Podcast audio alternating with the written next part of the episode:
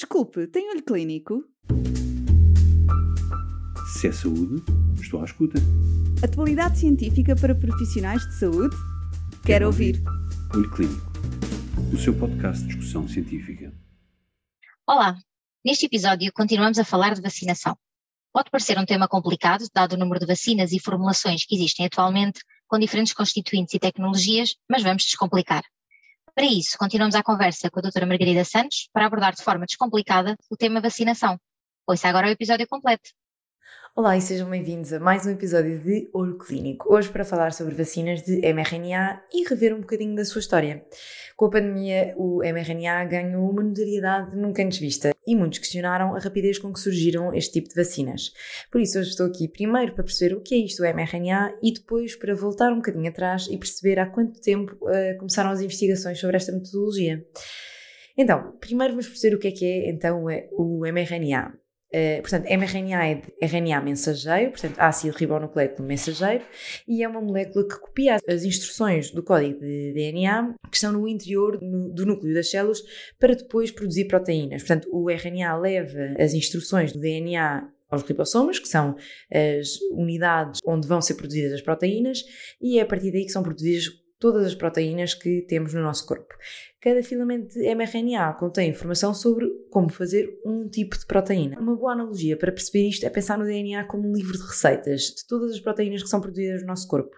Portanto, o DNA tem todas as receitas e o RNA é uma das receitas desse livro. Não faria sentido que cada vez que queremos fazer uma receita Uh, termos de ler o livro todo. E, portanto, o que o mRNA faz é copiar uma dessas receitas e levá-lo à fábrica ou à cozinha, que, vai ser os, que vão ser os tais ribossomas, e produzir apenas aquela receita, para que não tenhamos de estar a ler o livro todo de receitas. E portanto é importante perceber isto, que o mRNA é diferente do DNA, porque o mRNA não é material genético, é informação, é uma cópia de, de, das, da informação que está contida no DNA que nos ajuda a produzir as proteínas necessárias, como enzimas e outras proteínas necessárias no normal funcionamento do nosso corpo.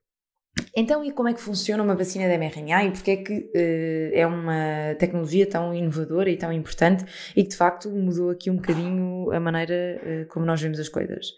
O papel de uma vacina, e voltando aqui um bocadinho à base, o papel de uma vacina é expor o nosso sistema imunitário a um antigênio.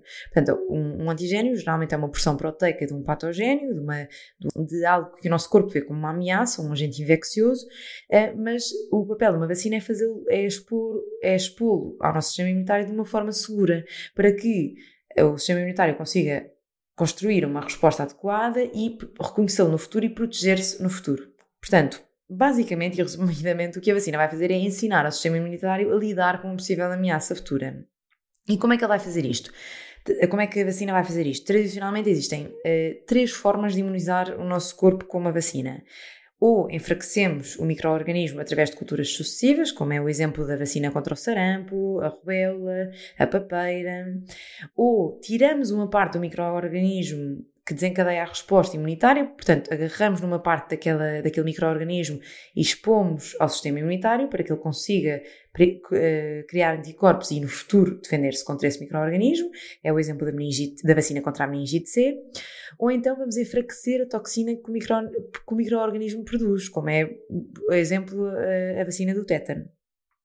E depois temos aqui esta, esta, metodologia do mRNA, que de facto está a ser usada pela primeira vez, mas não é de todo uma novidade.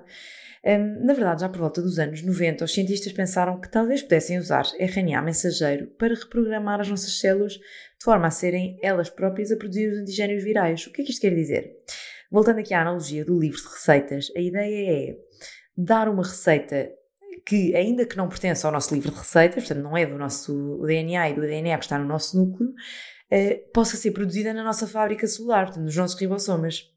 Isto é quase como um kit de DIY, de do it yourself, para proteção de, de antigênio. Portanto, em vez de sermos nós a produzir o antigênio num laboratório, ou a enfraquecê-lo, ou a retirar numa parte, que é o que tradicionalmente acontece com as vacinas, o que nós vamos fazer é, nós vamos dar a informação uh, às nossas células que elas precisam para produzir uma proteína que é igual a uma parte do vírus que nós temos como objetivo proteger. Portanto, no caso da, da Covid-19, por exemplo, nós sabemos que o sistema imunitário produz anticorpos contra uma proteína spike. E, portanto, o que nós queremos é dar a tal receita da proteína spike em, uh, em, em modo mRNA para que ela, quando chega às nossas células, seja produzida pelos ribossomas e assim consiga eh, produzir uma resposta imunitária sem estarmos a expor o corpo ao vírus e, portanto, sem estarmos a ser infectados. Isto dá-nos uma grande vantagem que é nós, nós criarmos esta vacina uh, faz com que nós não precisemos de manipular o vírus existente. Portanto, nós, na verdade, não precisamos uh, do vírus da, da Covid para nada, não é? Nós só precisamos de saber a sequência genética que codifica o vírus para poder replicar uh, a tal receita e poder dar ordens às nossas células para produzirem a, a tal proteína. Portanto, desde que saibamos a sequência de DNA ou RNA, conseguimos fazê-lo. Um, e isto seria muito mais complexo caso estivéssemos a tentar produzir já a proteína uh, acabadinha e toda feita. Um, e por isso é que também as vacinas mRNA conseguiram ser produzidas, na verdade. Assim que se soube a sequência genética do vírus SARS-CoV-2, uh, demorou cerca de um mês, as vacinas mais rápidas demoraram cerca de um mês uh, a produzir a vacina da mRNA, porque esta metodologia já há muito que era estudada.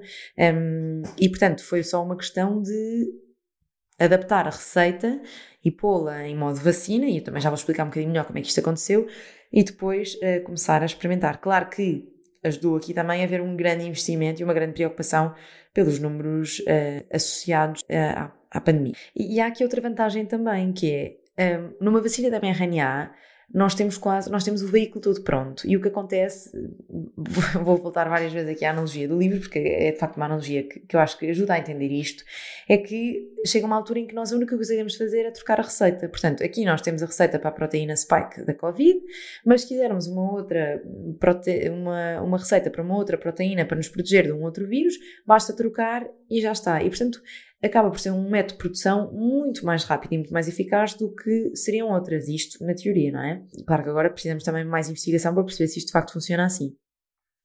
Um, depois, o mRNA é bastante bom a chamar o sistema imunitário por si só. Portanto, enquanto que as outras vacinas, quando falamos de um vírus atenuado ou de um, ou de um vírus inativado, um, geralmente nós precisamos de uma coisa que se chamam adjuvantes, que são, uh, são uh, constituintes que vão ativar o sistema imunitário para que ele tenha uma resposta para aquele, para aquele vírus inativado vírus atenuado.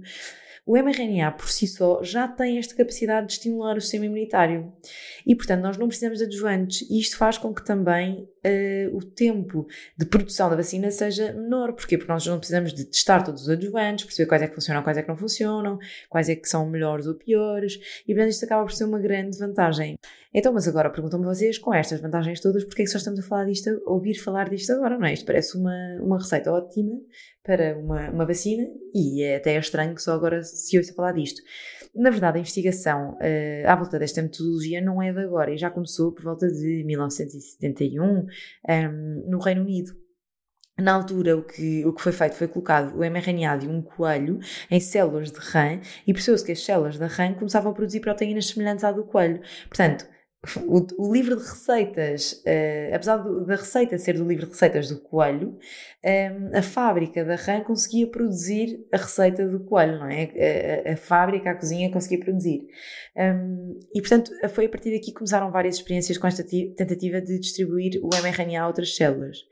Um, a primeira experiência com o mRNA como vacina foi por volta do, do ano 1990 e foi aí que nos começámos a perceber dos grandes problemas, e foi por isso que a investigação na, na vacinação com, utilizando a metodologia da mRNA é, talvez tenha sido por isto que atrasou tanto. O que é que se percebeu quando se começou a, pôr, uh, a introduzir a mRNA em, em humanos? O grande problema do, do RNA é que uh, é difícil mantê-lo inteiro. Porquê? Porque o RNA livre no nosso corpo geralmente está presente por dois motivos ou porque está a ser usado por células tumorais para ser mais fácil com que, fazer com que elas proliferem, ou por outro lado, porque pode ser o resto de uma célula que foi infectada por um vírus. Portanto, geralmente o nosso corpo, quando vê RNA livre, tem a tendência de o eliminar. Pensa, isto ou indica que está aqui algo em proliferação ou uma célula que foi eliminada por um vírus, portanto, eu quero eliminar isto. Um, e, portanto, nós temos uma coisa que se chamam os ribonucleases, que são enzimas que vão quebrar todo o RNA que está a flutuar livremente uh, fora das nossas células para eliminar qualquer risco e ameaça. Posto isto, até agora tinha sido difícil perceber como é que íamos conseguir que o RNA chegasse à célula sem que antes fosse destruído, porque a verdade é que, sendo uh, rapidamente eliminado, o RNA nem chegava à célula e, portanto, nem conseguia, uh, nem conseguia atingir o seu objetivo de chegar à fábrica e produzir a tal receita. Portanto, tudo isto protelou e trazou bastante investigação na área das, das vacinas. Um, e depois há aqui outra coisa que é, o mRNA tem aquela tal vantagem que eu disse de uh, estimular bastante o sistema imunitário, portanto não precisa de adjuvantes. O grande problema é que a certa altura estimula tanto que não chega à célula. Portanto, ok, boa, não precisamos de adjuvantes, mas calma aí, porque precisamos que o mRNA não, não estimule de tal forma o sistema imunitário que é destruído e que não chega a lado nenhum, não é? Mas, felizmente, chegou um dia em que os investigadores conseguiram encontrar uma maneira de tornar o mRNA mais estável. Um, e como é que fizeram isto? Adicionaram sequências genéticas específicas para assemelhar o mRNA àquilo que é produzido pelo nosso corpo e, portanto, evitando que fosse degradado tão rapidamente. Ainda assim, haviam vários problemas a contornar, porque que, uh, o tal problema do, do, sistema imunitário ser ativado mantinha-se e continuava a acontecer. Portanto, o mRNA continuava a ser eliminado por uma ativação exacerbada do sistema imunitário. E, e aqui há um conceito que é importante perceber, e pensa-se que até era uh, por isto que acontecia, que é. Um, ehm, o RNA é composto por bases químicas, não é? Que imitam as do DNA, adenina, guanina, etc. Contudo, o que, acontece? Nos mamíferos, estas bases vão sendo quimicamente mudadas até serem usadas, portanto, até chegarem à tal fábrica e produzirem uma proteína. Enquanto que na maioria dos patogénios isso não acontece, as bases ficam sempre iguais. Portanto, o que acontece é que o nosso sistema imunitário, quando vê uma sequência de mRNA que não tem qualquer uh, modificação, ataca. E perceber isto foi um grande avanço uh, na investigação deste tipo de vacinas. Porquê? Porque o que os investigadores chegaram à conclusão foi se mudassem o, as bases o suficiente para não serem reconhecidas como patogénicas, mas uh, ainda, mas ainda manterem, manterem-se diferentes o suficiente para ativar o sistema imunitário, tinham uma receita perfeita. E na verdade, com isto chegámos a uma quase a uma, a uma receita perfeita. O grande problema foi que perceber isto uh, demorou tempo. Mas depois há aqui outra, outra coisa que também é importante, e portanto esta, esta história, tentar aqui perceber como é que funcionam as vacinas de mRNA é de facto é, longo e, e difícil. Um, porque depois é também importante perceber como é que nós vamos fazer com que o mRNA chegue mesmo à célula, não é? Vamos protegê-lo e fazer com que ele chegue lá dentro. E então o que se descobriu foi, foi uma, uma, uma coisa que se chamam as lipid nanoparticles, portanto, as nanopartículas lipídicas que basicamente vão envolver o mRNA e vão transportar o mRNA uh, até à célula. E depois a célula, através da endocitose, vai agarrar naquela partícula, vai engolir, uh, ou seja, uh, o, o, mRNA e depois o mRNA vai até ao ribossoma, a tal fábrica, e vai produzir a proteína creme. E esta tecnologia das nanopartículas lipídicas não é totalmente nova. É, na verdade, em 1978, já alguns cientistas falavam de uma versão básica destas pequenas bolinhas lipídicas uh, para transportar uh, mRNA. Só que foram precisos vários anos até aperfeiçoar esta técnica e desenvolver, desenvolver as vacinas que hoje são usadas. Com a Covid-19 o incentivo foi muito maior, mas na verdade, bem antes da Covid-19, já no início de 2010, os investigadores começaram a experimentar já vacinas com estas uh, nanopartículas e já foi nessa altura que se começou a injetar mRNA uh, nos humanos. Em, 2002, em 2018, aliás, a FDA aprovou o primeiro fármaco com RNA que também tinha nanopartículas lipídicas.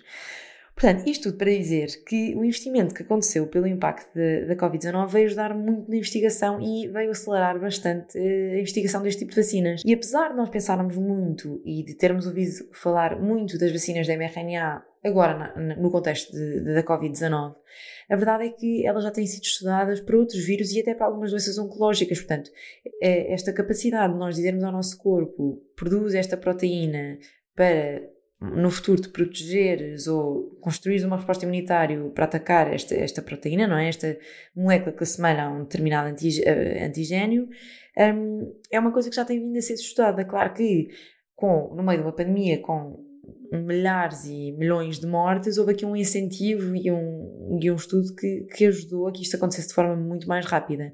Mas como a metodologia também acaba por ser mais simples e, e, e na verdade já tem anos de investigação, tudo aconteceu e isto ajudou a que tudo acontecesse bastante mais rápido.